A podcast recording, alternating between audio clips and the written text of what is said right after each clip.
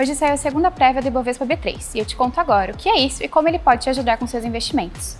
O Ibovespa B3 é o índice mais importante do mercado de capitais do Brasil e a gente atualiza a composição dessa carteira três vezes por ano. Antes de liberar a composição final dessa carteira, a gente solta três prévias e é importante ficar ligado nessas composições para poder entender o movimento do mercado de capitais brasileiro. E temos dois novos jeitos para você diversificar a sua carteira. Veio hoje um fundo que investe no agronegócio, o AGRX 11 e outro que investe no mercado imobiliário, o IMF-CR11. Para saber mais, acesse nosso site. Se quiser investir neles, procure os códigos que te falei na sua corretora. No mercado de bolsa, o Ibovespa B3 fechou em alta de 0,43%, aos 113.512 pontos. A empresa com melhor desempenho do dia foi a BRF, com alta de 6,53%.